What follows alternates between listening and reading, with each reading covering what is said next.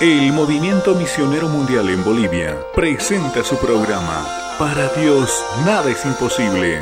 La esperanza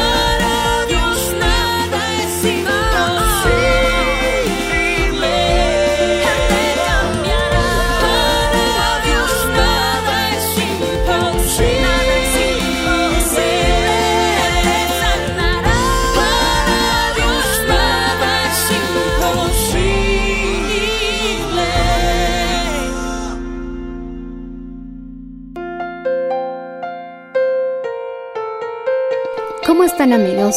Bienvenidos una vez más a su programa. El día de hoy les compartiremos un mensaje titulado El poder que desata la promesa, en la voz del reverendo Enrique Valenzuela. Escuchemos. Porque cuál es su pensamiento en su corazón, tal es él. Gloria al Señor, come, bebe, te dirá, mas su corazón no estará contigo. Gloria al Señor. Solamente quiero hacer énfasis en la primera oración, donde dice, porque cuál es su pensamiento en su corazón, tal es él. Oremos. Padre Celestial, en el nombre de Jesús te damos gracias por tu palabra. Háblanos, bendícenos, haznos entender, Maestro. Solo hay un Maestro, solo hay un Padre, Señor, solo tú eres digno de toda la alabanza. En el nombre de Jesús, gracias, Señor. Dando gloria a Dios, puedes tomar asiento. No tengo mucho tiempo, gloria Señor, pero quiero repasar estos principios porque estamos por empezar un nuevo año. Y el concepto de la primicia es que el inicio puede marcar el camino, el resto del camino que vas a transitar. La primicia, mi hermano, nos ayuda a entender que el inicio puede cambiar prácticamente todo lo que ha de venir. Es como una raíz, dice el apóstol Pablo. Cuando la, la raíz está sana, está bendita, todo lo demás va a estar sano y va a estar bendita. No podemos tener un tronco enfermo si la raíz está sana. Las ramas tampoco van a dar mal fruto si la raíz está sana. Por eso el inicio tiene que ser con fuerza, tiene que ser con bendición. Una vez que tú decidas servir al Señor, tienes que hacerlo con ímpetu. Ya hablamos de Lot. Lot servía a Dios siempre impulsado por alguien más. Primero su abuelo, luego su tío Abraham. Siempre tenía que alguien impulsarlo. Y como su inicio no fue con esa fuerza y esa decisión, entonces vemos también cómo fue su final. Nosotros, mi hermano, debemos tomar la actitud de ser cristianos con ímpetu, con fuerza, con decisión, no indecisos, no divagar. Cuando la Biblia habla de Israel, el Señor en el Salmos se queja de que el pueblo divagaba mucho en su corazón y por eso no entraron en su reposo. Y de la misma manera, mi hermano, divagar es tener muchos pensamientos, muchas conversaciones sin un objetivo, sin una meta. Esa es la diferencia que hay entre un vagabundo y un viajero. El vagabundo, mi hermano, puede usar la misma energía, caminar los mismos kilómetros y no llegar a ninguna parte porque es vagabundo, no tiene un destino. El viajero puede hacer la misma tarea que el vagabundo, pero lo que lo hace diferente es que un viajero tiene un destino. Nosotros somos viajeros, decimos amén. Somos peregrinos y extranjeros, decimos aleluya. Vamos en dirección a nuestra patria celestial. ¿Cuántos dicen aleluya, hermano? Por lo tanto, siempre debemos tener un objetivo en la vida, pero ese objetivo tiene que ser resultado de la revelación de Dios. Una vez que Dios te revele qué quiere hacer contigo, el siguiente paso no es inmediatamente ponerse a trabajar, como el error que cometió Abraham. Dios le dijo que quería darle un hijo en el cual serían pues benditas su descendencia, en esa simiente que iba a tener, que se refería a Jesucristo. Pero Abraham no tenía hijos. Y ya sabía Abraham que debía tener un hijo, para que de allí viniera una nación y de esa nación viniera el Salvador. Y si Abraham, mi hermano, sabía la voluntad de Dios, pero quiso cumplirla a su manera, en sus métodos. Y entonces tuvo el problema con Agar. Los que leyeron la historia, mi hermano, y en lugar de que nazca un Ismael, en lugar de que nazca un Isaac, le nació un Ismael. Un Ismael, mi hermano, puede simbolizar, simbolizar el hijo de tu propia fuerza. ¿Y qué trajo Ismael? Problemas. Pero Isaac era el hijo de la gracia.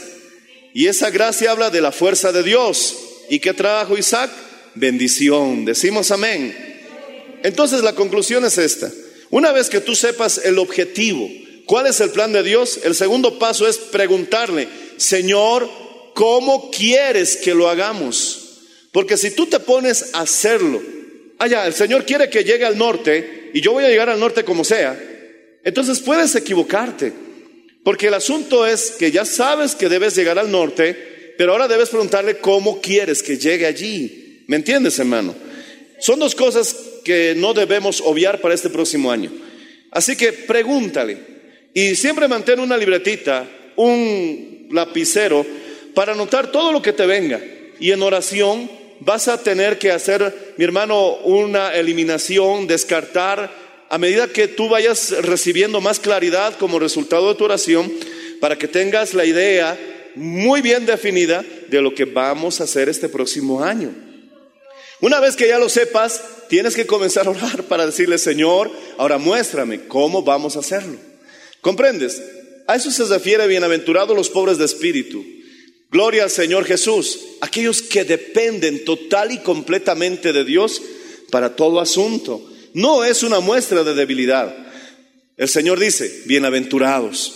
Aquellos, mi hermano, que siempre están en contacto con Dios preguntándole, amén Señor, ¿cómo lo hacemos? Señor, ¿cómo lo hacemos? Y entonces buscando siempre esa dirección que Dios suele dar para hacer cualquier cosa.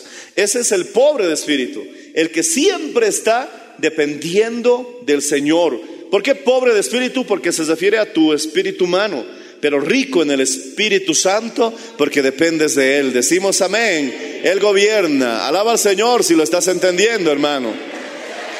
Alábale. Entonces, acabamos de leer que la Biblia dice mi hermano, porque cuál es su pensamiento en su corazón, tal es. Es un recordatorio. Algunos de ustedes ya escucharon esto, para algunos quizás sea nuevo. Pero claramente la Biblia dice, usando el ejemplo de este personaje avaro, que es la fórmula que funciona en todas las situaciones, que nosotros nos convertimos en aquello que estamos pensando recurrente, continua, diaria y repetidamente. Nos convertimos en lo que pensamos. Para Dios los pensamientos son muy importantes. Si tú buscas en la Biblia vas a encontrar muchas exhortaciones acerca de los pensamientos de los impíos, de los pensamientos del justo. Dice que el justo, mi hermano, el diligente, sus pensamientos están en la bendición, en la fructificación, en la prosperidad. En Génesis capítulo 6, el Señor decidió destruir con un diluvio toda esa generación porque de, de continuo el pensamiento del corazón de ellos era hacer lo malo. Entonces, para Dios es importante el asunto de los pensamientos porque nos convertimos en lo que pensamos. Te vas a volver en lo que piensas. Ese es el camino que va a seguir tu vida. Ese es el camino que vas a trazar para tu destino. No podemos vivir pensando en lo malo porque nos vamos a volver en personas malas. Por eso siempre recomendamos a todos, jóvenes y adultos, que no llenen de la basura de la pornografía sus mentes, porque se van a volver en eso, se van a volver en esa basura y terminan siendo violadores, terminan abusando a menores, los adolescentes terminan haciendo cosas indebidas, otros, mi hermano, terminan en la cárcel por violadores, porque se han convertido en lo que piensan. ¿Y qué es lo que vamos a pensar? Aquello con lo que siempre estamos alimentando nuestros corazones. Muchas personas han caído en adulterio porque siempre están alimentando su mente con esa idea. Y tarde o temprano, mi hermano, llega un momento en que su voluntad se debilita y ceden, caen y se convierten en lo que piensan. No piensas en enfermedad, no pienses, mi hermano, en escasez, no pienses en derrota, no pienses en cosas que desanimen tu vida, porque estás dirigiendo tu vida en esa dirección. Te vas a convertir en eso. Ya basta, mi hermano, de que el diablo quiera tomar control de nuestra mente. Porque si el diablo toma control de nuestros pensamientos, al final controlará tu vida. Y eso es fatal. Por lo tanto, la Biblia dice que llevemos al servicio del Señor Jesucristo nuestros corazones. La Biblia mismo dice que debemos, que tenemos la mente del Señor. Y la mente del Señor, mi hermano, es una mente llena de fe, es una mente llena de luz, es una mente que solamente piensa en lo bueno, en lo que es digno de alabanza. En esto pensad, dice la Biblia. Esa es la mente de Jesús. Jesús nunca piensa en el fracaso. Él no entra en desesperación. Cuando el padre, mi hermano, en el huerto del Edén vio que Adán y Eva fallaron, él no se desanimó. En ningún momento se deprimió. No es como nosotros, que a veces con una noticia ya estamos pensando lo peor. No, él ya tenía un plan, decimos amén. Porque para el Señor todo es positivo. Para Él no existe la derrota. Te aseguro, mi hermano, que el Dios Todopoderoso nunca ha pensado en el fracaso. Y quiero decirte algo más, tú eres su hijo, el hijo hace las cosas del Padre. Tú tampoco pienses en el fracaso. En Cristo Jesús somos más que vencedores. Alábale si puedes.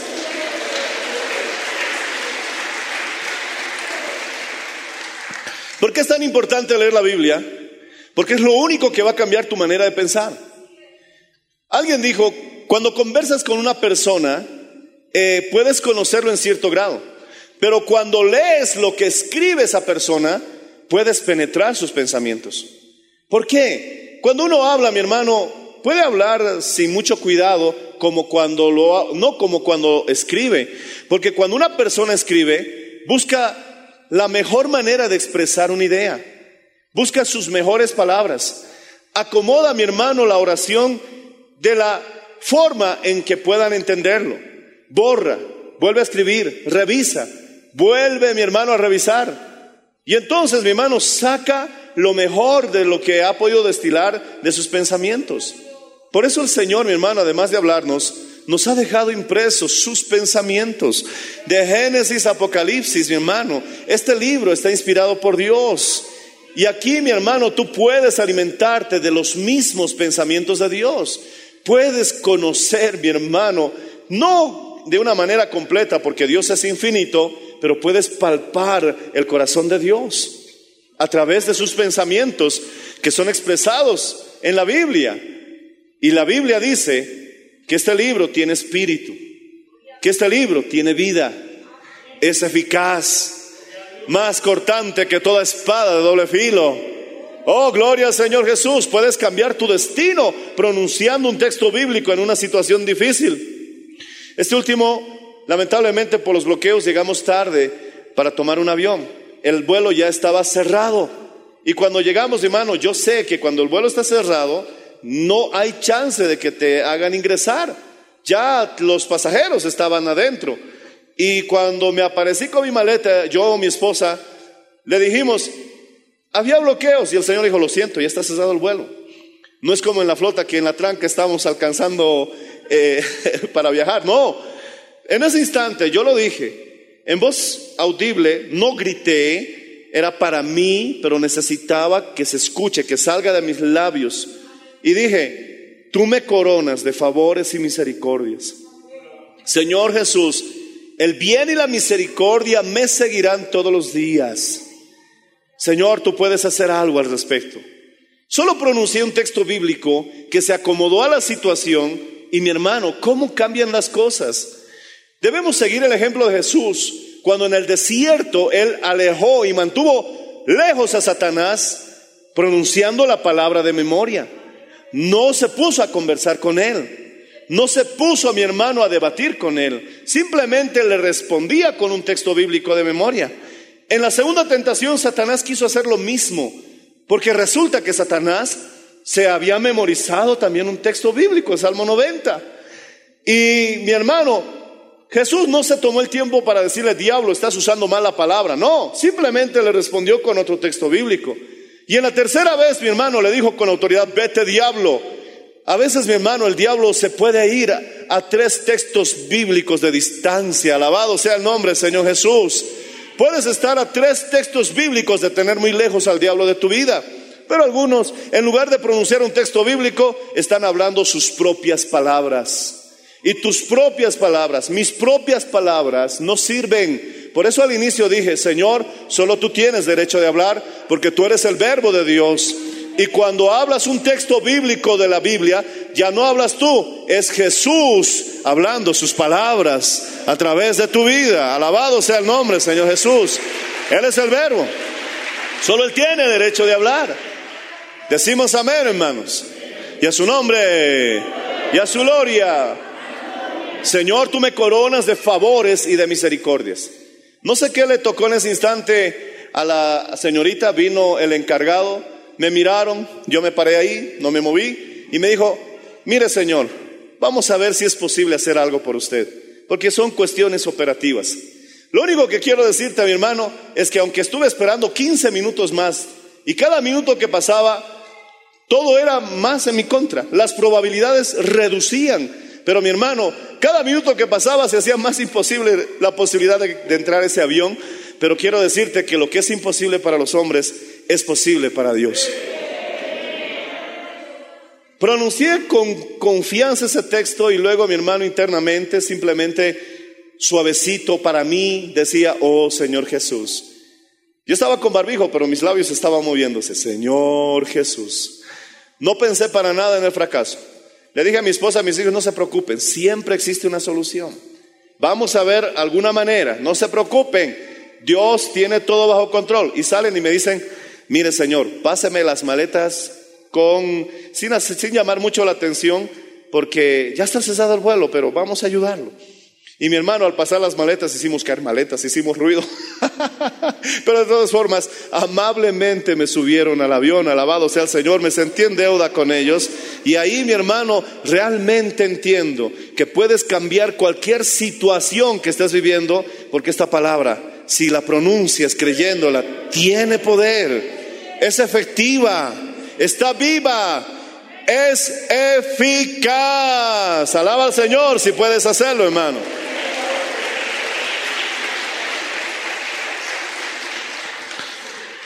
Entonces, mi hermano, al pronunciar un texto bíblico, estás dándole voz a un pensamiento de Dios en tu vida.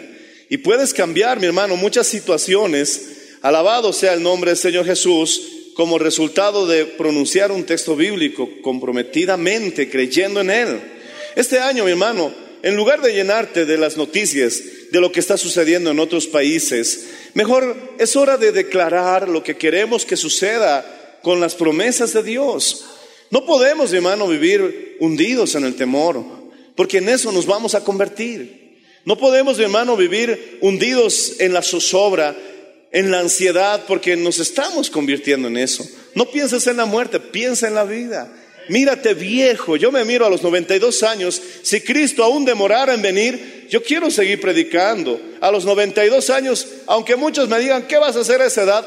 Hay hombres de Dios que lo han hecho. ¿Por qué yo no? Gloria al Señor Jesús. Quiero predicar hasta los 92 años y darme una jubilación solo de 5 años, nada más, para chochar un poco entre mi familia y listo, que el Señor me lleve. Alabado sea el nombre del Señor Jesús. Pero mi hermano, si voy a estar pensando 33 años, esa edad dice que se mueren la gente. ¿Por qué? Porque Cristo fue crucificado a esa edad. No, Cristo vive. Él ha resucitado. Alabado sea el Señor. ¿Por qué vamos a vivir pensando en la muerte cuando Jesús es vida? No dirijamos nuestra vida en esa dirección. Nunca me voy a casar, nunca voy a ser feliz. Estás dirigiendo tu vida en esa dirección. Te conviertes en lo que piensas. Y para recordarte nada más, quiero decirte que nuestras conversaciones también tienen un timón que dirige nuestras vidas. Estoy siendo recurrente en esta idea porque lo olvidamos. En la iglesia decimos amén, salimos entusiasmados, el primer día estamos firmes, pero en el segundo día ya estamos aflojando una disciplina de actitud que debemos tener sin importar cómo nos sintamos. La Biblia dice en Santiago 3 que la lengua es como un timón de una nave. Dice, mirad también las naves, aunque tan grandes y llevadas por impetuosos vientos, son gobernadas con un pequeño timón por donde el que las gobierna quiere. Así también la lengua es un miembro pequeño, como ese timón, que puede encender grandes fuegos, porque el fuego, mi hermano, no necesariamente es malo. Depende qué clase de fuego enciendas, ¿verdad? Puedes encender un fuego para cocinar los alimentos, para calentar tu hogar, para disfrutar un momento agradable en familia, o puedes encender un fuego que cause estragos. Esa lengüita, mi hermano, enciende un poderoso fuego, pero tú eliges qué fuego vas a encender. Yo quiero el fuego del ayudamiento, yo quiero el fuego de la salud, yo quiero decir, Señor, tú sacias de bien mi boca, de modo que me rejuvenezca como el águila. ¿Estás saciando de bien tu boca o estás saciándolo de mal? Un ejemplo de saciar de mal tu boca es decir, ay Señor, esto de dolor que siento en mi espalda. ¿Qué será entonces cuando tenga 50 años? Este dolor en mi rodilla, que ahora tengo 40 y me duele, entonces a mis 50 ya no voy a caminar. Ay, esta crisis, seguramente al año no voy a poder pagar mis deudas. Estás saciando de mal tu boca. Pero la Biblia dice que si saciamos de bien nuestra boca, no solamente, mi hermano, estamos dirigiendo nuestro barco de la vida en una dirección correcta, sino que incluso nos rejuveneceremos como el águila. Te doy una buena noticia, cristiano, cristiana, tienes el chance de entrar a un proceso de rejuvenecimiento. Esa promesa no es para los del mundo, esa promesa es para los que sacian de bien, los que sacian de bien su boca. Alabado sea el nombre del Señor Jesús. Alaba al Señor si puedes hacerlo.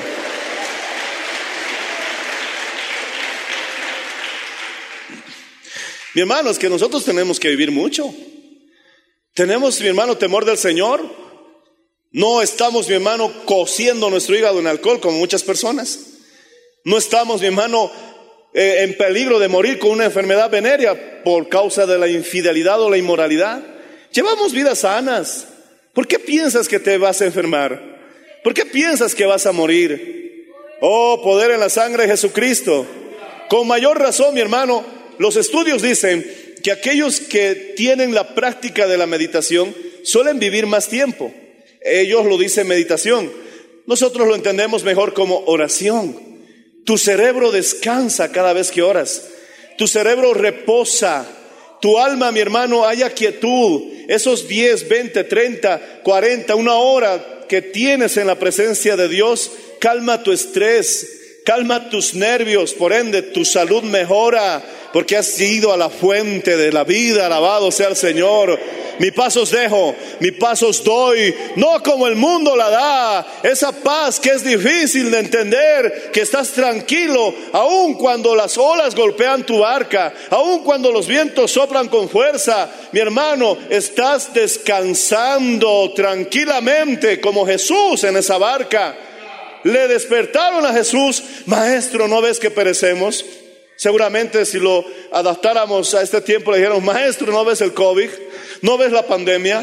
¿No ves las olas, los vientos? ¿No escuchaste lo que dijo CNN, la BBC, los, los fake news que salen en internet? Mira todas las noticias y hasta inventos que ya dan coraje, las cosas que se lo creen muchos, hermano. Jesús que les dijo, ¿por qué teméis? ¿Por qué teméis, hombres de poca fe? es que mi hermano, el temor anula la fe. El temor estorba la fe. Es hora de vencer el temor controlando esta cabecita, alabado sea el nombre Señor, y dale la libertad a la fe, porque esa fe es la que trae el milagro, alabado sea el Señor Jesús. Hay que pensar en términos de milagros. Para eso, mi hermano, no alimentemos el temor. Jesús se puso de pie, reprendió el viento, reprendió el mar, hubo una gran bonanza, porque es imposible, repite conmigo, es imposible, dilo con fuerza, es imposible El barco de mi vida se hunda. ¿Por qué? Porque Jesús es el capitán de este barco. Aleluya. Dilo con fuerza. No me voy a hundir. No me voy a hundir. Es mejor estar en las manos de Dios que en las manos de los hombres. Alguien dijo, los expertos construyeron el Titanic y se hundió. Un amateur hizo un arca de madera y salvó la civilización. Ese es el Dios que tenemos, hermano. No depende del que quiere, no depende del que corre, es del Señor, mi hermano, quien tiene misericordia. Y quiero decirte que Él te ha dado un mensaje bien claro en aquella cruz del Calvario. Él dice, tengo de ti misericordia. Y todo aquel que en Él creyere será salvo. Aleluya. Gloria al Señor. es que Él debe ser el salvador de todas las circunstancias y situaciones de tu vida. Él te salvó de la muerte eterna, pero también te salvará de ese accidente, te salvará de esa enfermedad, te salvará de esa situación, de ese problema. Él es tu salvador. Hay momentos, mi hermano, en que debemos ver la cruz de Cristo. En el desierto las serpientes mordían a los israelitas y los israelitas caían muertos por ese veneno. Y el veneno de la serpiente está en la boca. Y en este desierto, mi hermano, a veces ese veneno que vienen de las bocas nos están haciendo daño. Nos están haciendo creer que ya no hay opción. Incluso algunos piensan que el 2021 va a ser peor que el 2020. Mi hermano, no me importa, gloria al Señor, lo que la serpiente diga. Pero si sientes que te ha mordido, mira la cruz de Cristo. Y entonces ese veneno se anula. Dios le dijo a Moisés, levanta un madero con una serpiente de bronce. Y cualquier israelita que sea mordido, al ver esa serpiente de bronce, el veneno perderá su efecto. Esa serpiente de bronce era un símbolo de nuestro Señor Jesús. Pero ¿por qué serpiente? Porque Él cargó todo el pecado del mundo. Decimos amén. La Biblia dice en Juan mismo que esa era una señal de lo que Jesús iba a hacer en la cruz del Calvario. Mi hermano, literalmente habría que cesar los ojos en oración y ver a Jesús en esa cruz. Ver a Jesús, mi hermano, bañado en sangre. Ver a Jesús con esas heridas. Ver a Jesús con la corona de espinas. Traspasados sus pies y sus manos con esos clavos. Miras a Jesús lo que Él hizo por ti y le dices, gracias Señor por lo que hiciste en aquella cruz. Y no olvides verlo también en las escrituras, resucitado al tercer día. No hay veneno de serpiente alguna que soporte esa realidad. Jesús te ha herido en la cabeza, diablo. Él te ha desarmado, te ha quebrado los dientes, como dice el libro de los Salmos. Y dice la Biblia, he aquí, os doy potestad sobre toda fuerza del enemigo y nada os dañará. Alabado sea el nombre del Señor Jesús. Alábale si puedes, hermano.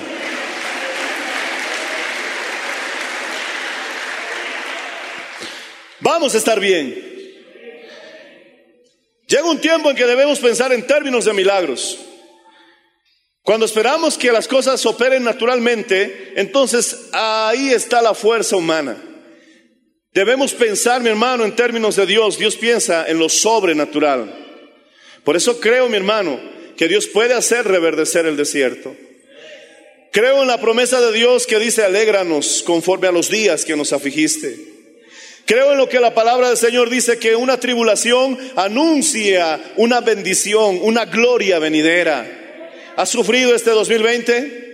¿Has llorado este 2020? Sí, muchos hemos sufrido, muchos hemos llorado, hemos afrontado, mi hermano, la incertidumbre. Cuando estábamos en el desierto y vimos a la derecha y a la izquierda y parece que no había ningún lado a donde ir, nos hemos afligido. Pero aún así estaba la nube acompañándonos de día y la columna de fuego de noche. Alabado sea el nombre Señor Jesús seguía al Señor con su presencia. Esas emociones negativas quizás impidieron que nosotros lo sintamos, pero eso jamás significó que Él te haya abandonado. Pero ahora mi hermano, hemos avanzado, hemos caminado, hemos seguido viajando. Ahora yo veo a la distancia una tierra que fluye leche y miel. Veo mi hermano, ya puedo divisar. No he llegado todavía, pero puedo ver el Jordán que vamos a cruzar. Alabado sea el nombre del Señor Jesucristo. Esta situación es temporal. Alabado sea el nombre del Señor Jesús. Porque la bendición del Señor enriquece y no añadirá tristeza con ella. Bendito sea el nombre del Señor Jesús.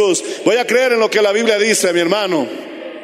Voy a creer en lo que la Biblia dice. Esta tribulación está anunciando una gloria venidera. Vamos a ver, mi hermano, nuestros mejores días pronto. Vamos, aún no hemos vivido las promesas que Dios tiene preparado para cada uno de nosotros. Solamente sigue caminando. Para terminar este desierto hay que seguir, mi hermano, viajando un poquito más un poquito más y luego entenderemos todo lo que el Señor ha hecho. Alábale si puedes, hermano. Oh, gloria al Señor Jesús. Entonces vamos a conversar correctamente. Ya no hables, ay, dice que hay una nueva cepa. Poder en la sangre de Cristo, hermano. ¿Por qué nos vamos a afligir por algo que no se sabe en realidad? Y hace meses están manejando esa idea. Ay, ahora dice que va a venir la segunda ola. Entonces vamos a la playa a surfear en el nombre de Jesús, hermano. Bendito sea el nombre del Señor. Recuerda que tienes poder sobre la enfermedad. Recuerda que Satanás doblará rodillas cuando pronuncies el nombre de Jesús. Acuérdate que demonios más feroces y más peligrosos y con más sed de, de, sangre y de muerte se han revolcado y se han tirado a tus pies cuando tú le has dicho sal fuera en el nombre de Jesús. Alabado sea el nombre del Señor. Mi hermano, el COVID-19 sus días están contados. Va a desaparecer como toda pandemia y epidemia en la historia de la humanidad ha desaparecido. Jesús lo venció en la cruz del Calvario. Ciertamente Él llevó nuestras enfermedades, sufrió nuestros dolores, el castigo de nuestra paso sobre Él y por su llaga somos nosotros curados. Jesús venció toda enfermedad en la cruz del Calvario. Oh, gloria al Señor Jesús. Dentro de un año ya no vamos a saber nada del COVID. Dentro de dos años quizás se vuelva en un resfrío común y corriente, porque todos ya estamos inmunes. Alabado sea el nombre del Señor Jesús. Es que mi hermano se ha, se ha engrandecido por el noticiero, se ha engrandecido por las palabras de los hombres, pero mi hermano, su destino, su cuenta regresiva ya está en marcha. Pero la Biblia dice, mi hermano, si el COVID-19, sus días están contados, la Biblia dice que el que hace la voluntad de Dios permanece para siempre. Esa es la mejor vacuna. El que hace la voluntad de Dios permanece para siempre. No te descarríes, no te salgas del redil, no te rebeles sin causa. Continúa haciendo la voluntad de Dios. Y el COVID, si es que pasa cerca de tu casa y va a haber un hombre que está haciendo la voluntad de Dios, va a decir, yo no me meto allí porque va a ser un trabajo innecesario, porque Él permanece para siempre, porque hace la voluntad de Dios y el COVID es temporal. La sangre de Cristo tiene poder. El ángel de la muerte pasaba por la casa de los israelitas y no entraba donde la sangre de Cristo estaba bañando la puerta, mi hermano, de esas familias. Y quiero decirte, mi hermano, que estamos bajo la sangre del Cordero. Que alguien lo diga conmigo, estoy bajo la sangre del Cordero. Mi esposa está bajo la sangre del Cordero. Mis hijos están bajo la sangre del Cordero. Hermano, esta iglesia está bajo la sangre del Cordero. El ángel de la muerte tiene que pasar de largo. Alabado sea el Señor. Esto no es para ti. Esto no es para ti. Esto no es para ti. Alabado sea el Señor. Y debes creerlo con todo el corazón que Dios es más poderoso. Vamos a estar de pie. Vamos a ver la gloria de Dios. Y aunque haya sido difícil el camino, algunos se han enfermado, pero se están recuperando. Algunos quizás han partido, pero ahora están disfrutando de la gloria de Dios. Eso no es derrota, eso es ganancia. Pero mi hermano, tú no te puedes ir hasta que no cumplas tu destino. Alábale si puedes, hermano.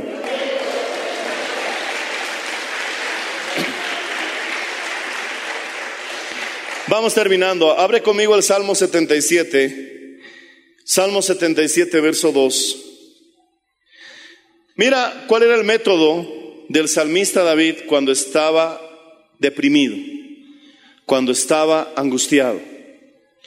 La palabra del Señor dice, verso 2, Salmo 77, verso 2.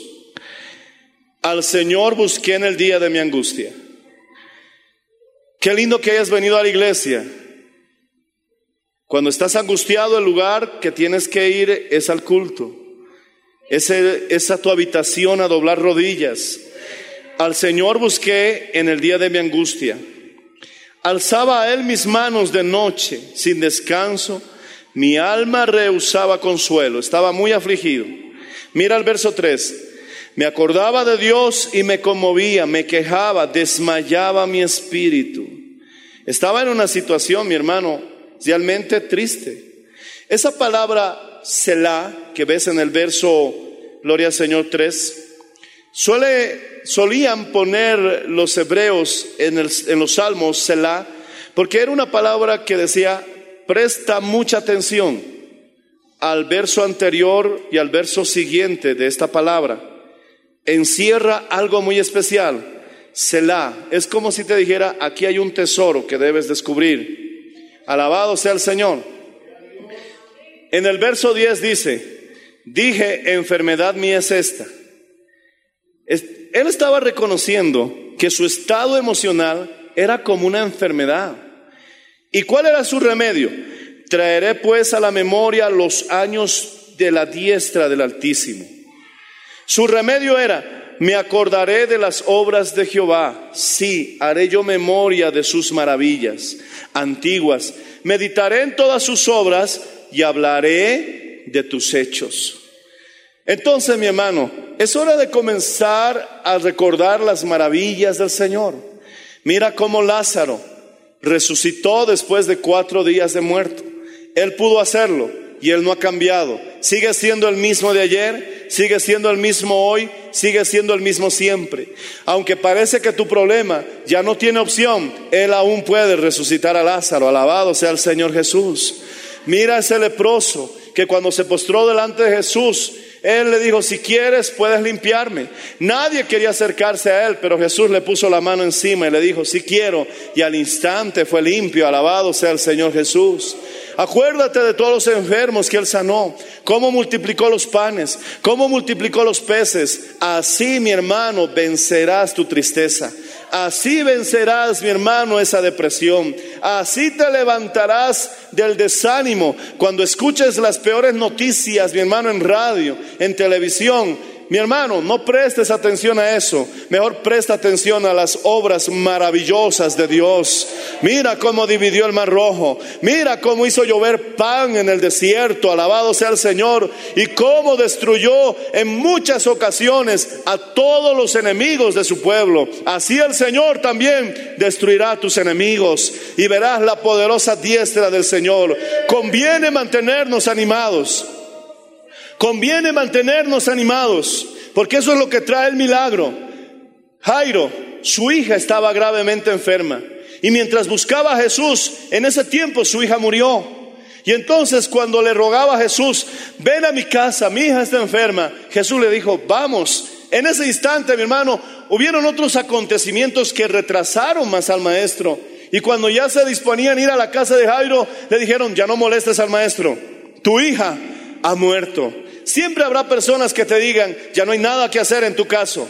Este asunto está muerto.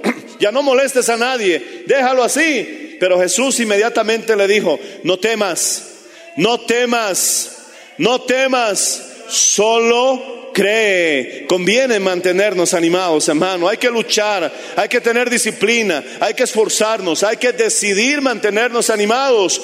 No temas, solo cree. Y cuando llegó mi hermano Jesús a la casa de Jairo, ese Jesús lleno de fe, ese Jesús que no piensa en el fracaso, ese Jesús que es 100% positivo, dijo, ¿por qué lloran? La niña no está muerta, solo duerme. Es que Él llama a las cosas que no son como si ya fueran. Por eso diga el débil, fuerte soy, alabado sea el nombre del Señor Jesús. Aleluya, si estás enfermo, di soy sano en el nombre de Jesús. Aunque sigues con las dolencias, aunque sigues, mi hermano, sintiendo la herida, aunque sigues con los síntomas, no importa, di soy sano en el nombre de Jesús. Sigue con sabiduría todas las instrucciones, pero ve declarando lo que Dios ya ha marcado como tu destino. Alabado sea el nombre, Señor. Esta niña no está muerta, solo duerme. Y es cuestión nada más de momentos para que Jesús se acerque donde la niña y le diga, Talita, Kumi, niña,